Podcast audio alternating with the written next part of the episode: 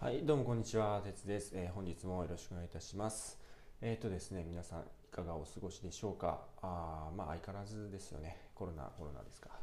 で、イギリスの方は1400万人ぐらいワクチンが打ち終えたというところなんですが、まあでもそれでもね、まだしばらく、もうちょっとこの状況は続きそうですということで、まあ何が困るってこう髪を切りに行けないっていうね。髪切るところすら空いてないですから、髪切りに行けずに、もう何ヶ月経ってるんだろうっていう状態になってるんで、ちょっと髪型がひどいですが、まあごめんなさいということですね。で、えっと、今日のお話はですね、あの、私のところにね、えーまあ、勉強を考えている方、ICCA の学習を考えている方とか、あるいはまあ、生徒さんとしてね、えやっていただいている方、みな皆さんに、ほぼ皆さんに言われる質問が、まあ、英語力ですね。英語があんま得意じゃないですとか、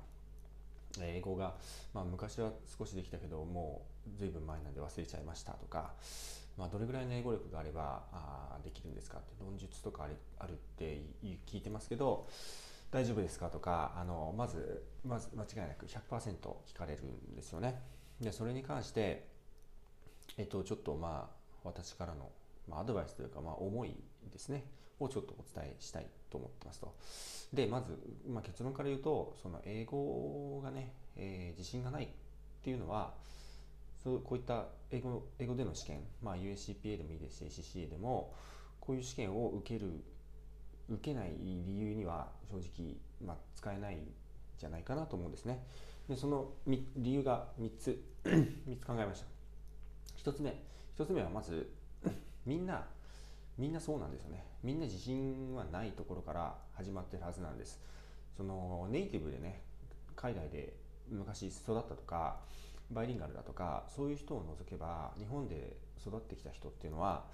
まあ、まず間違いなく日本あの英語に対して、まあ、多少の自信のなさ、コンプレックスみたいなのはある。で、私自身も別に海外で留学したこともなければ、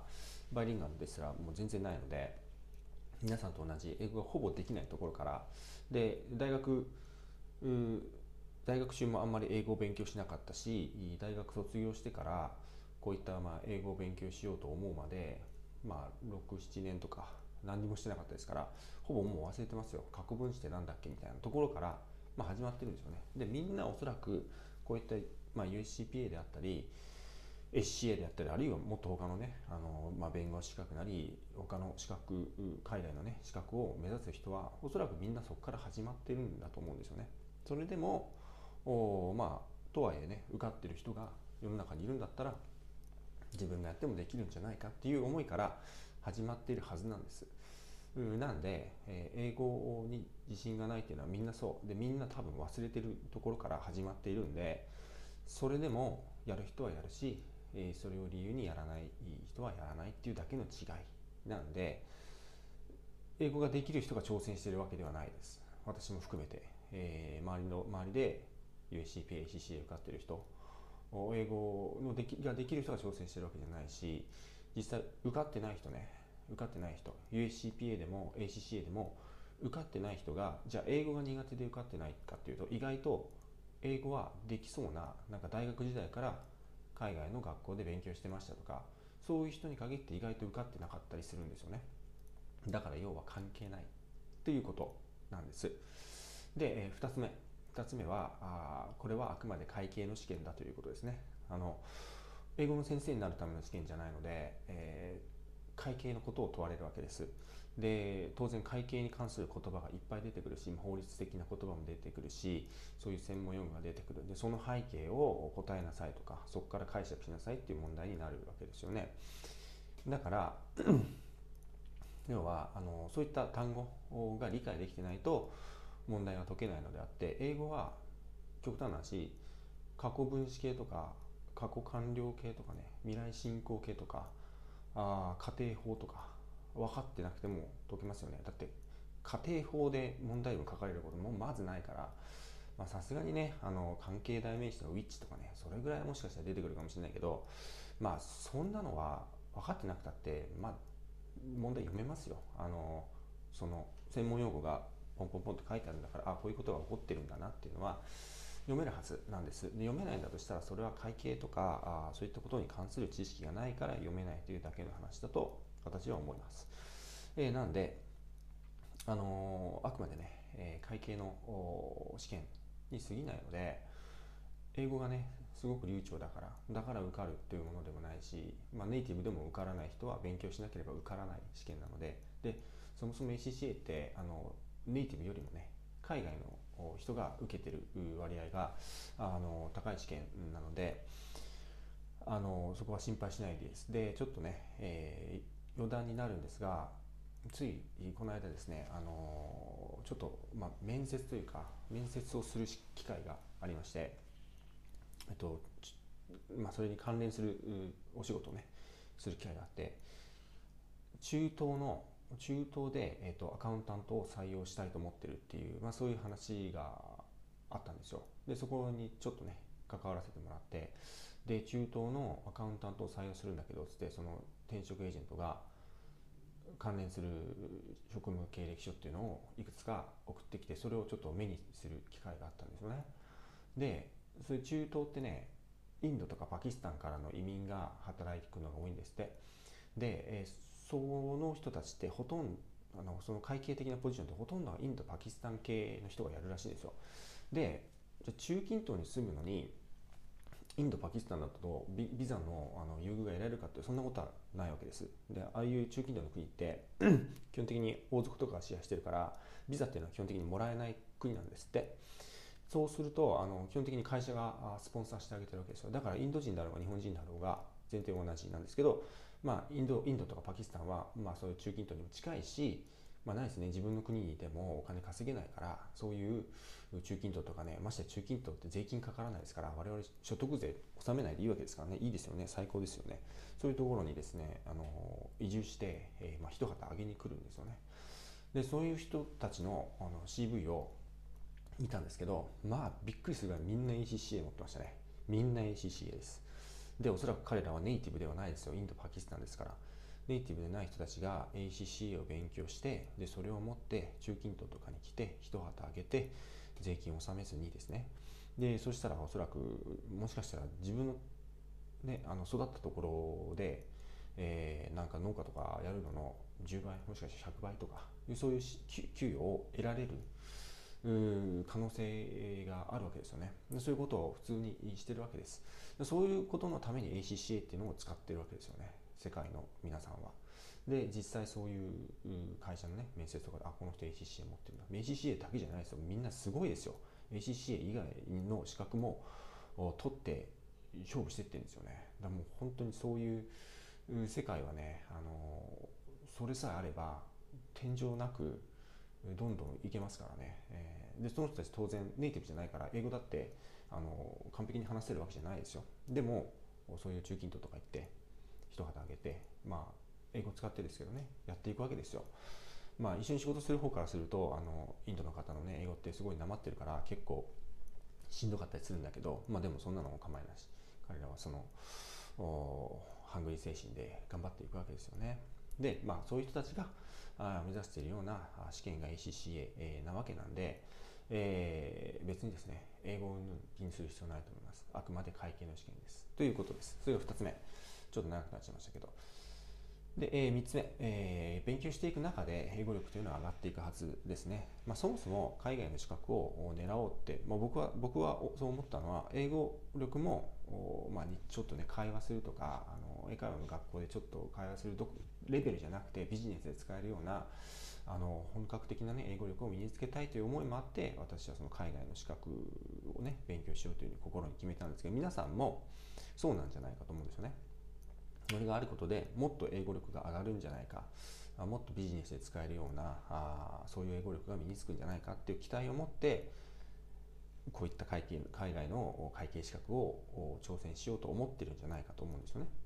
だからそもそも今の時点でできないんじゃないかっていうふうに思う方がいいですよね。その方が挑戦なんでその分成長できるあの伸びしろがあるわけだから。だから、あのそこはね、えー、勉強していく中で上げようというつもりでいいと思います。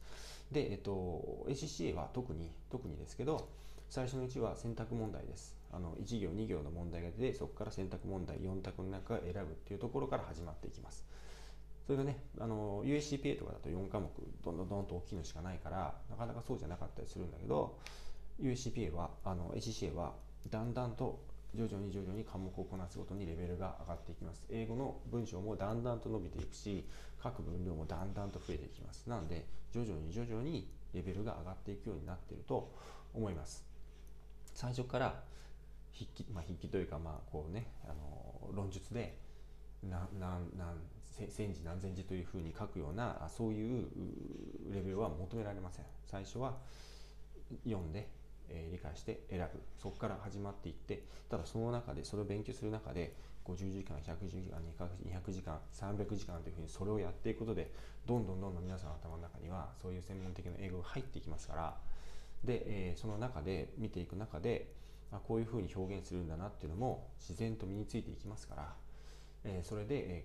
ー、徐々に回答できるように徐々に徐々になっていくわけですね。そういう意味ではあこうやって、まあ、ACCA って13科目ってちょっと多いですけど多いがゆえに階段の数が多いので階段をちょっとずつ登っていけるっていうそういう、まあ、あ成長成長もできるし、まあ、その受かっていく過程でね達成感というのも極端な13回味わえるわけです、まあ、科目免除になったらもっと少ないですけど、まあ、科目免除がない方であれば成長と達成感を13回味わえるっていうふうに考えた方がいいです。えーまあ、そういう試験なんで、えー、勉強していく中で英語力はちゃんと上がっていくので、えー、そこはね恐れずにやっていけばいいと思います。えー、でね、えー、まああ最後にね、えーまあ、結論とかまとめですけど英語力がないのはみんな同じだしあくまで会計の試験なんで、えー、会計ができれば受かります。英語ができていても受かんない人は受からないです。えその勉強するにはコツコツみたいなものがあるあってそれさえ押さえれば分かるわけですね。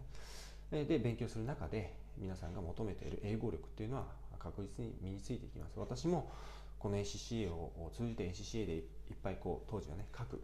論述するみたいなものが仕事でする上でね、え、実際なんかクライアントとか同僚に英語で説明する英語で文章を書くという時にすごく生きていると思っているんですよね、え、だからまあそういうね、えー、事情があるんでこの英語英語が不安だから挑戦しないというのは非常にもったいないし挑戦した人はみんなあこういった不安を持った状態で挑戦してるんだから一緒なんですよ。変わんないんです。あの要はねやろうと思うかどうかあやろうとこう勇気を出すかどうかの違いですね、まあ、勇気ですらないないと思うんですけどその少なくともやることで英語力が身についたり会計の知識が身につくわけでまあ失うものなんてね、うん、ないですよ。で全く受からないなんて人ありえないから途中までは絶対に受かるから履歴書に書けるんだから僕からすると失うものなんてもう本当に何もないと思う。で仮に途中で1科目2科目受かんなかったとしても 7, 7年間あの科目の有効期限7年間あるわけだから7年間のうちに受かればいいじゃないですか。最悪ね。そんなにかかんないと思うけど。そしたらもう失うものなんて本当に何もない挑戦だと個人的には思います。あの挑戦することで何かを得るというものもたくさんあると思います。で最後にね、あの人はね、えー、死に際にねちょっとちょっと急に深い話になっちゃいますけど死に際で何を後悔するかっていうね話があって人は死に際であもっといろんなことをやっておけばよかった。もっと人生を挑戦すればよかった。っていうふうに思うんですって。あのそういうアンケートをですね、えー、90歳ぐらいのあの老人の皆さんにね、えー、アンケート取ったら何に後悔してますかっていうともっと挑戦すればよかったみたいなことをあのみんな言うんだそうです。で我々ねあの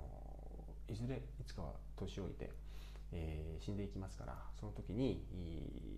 後悔しないなるべく後悔しないようにね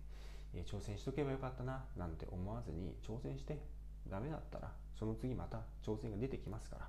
えー、また挑戦して、えー、やっていってでいつかは何かをつかむと思うんでねまあそういう感じで、まあ私はそういう感じで生きているということで、まあそういう、まあ皆さんね、まあいい時代に生きてますから、そういう感じでやっても、まあ死ぬことはないんで、えー、頑張っていただきたいなというふうに思っております。えー、それではですね、えー、皆さんあお気をつけてお過ごしください、え。ありがとうございました。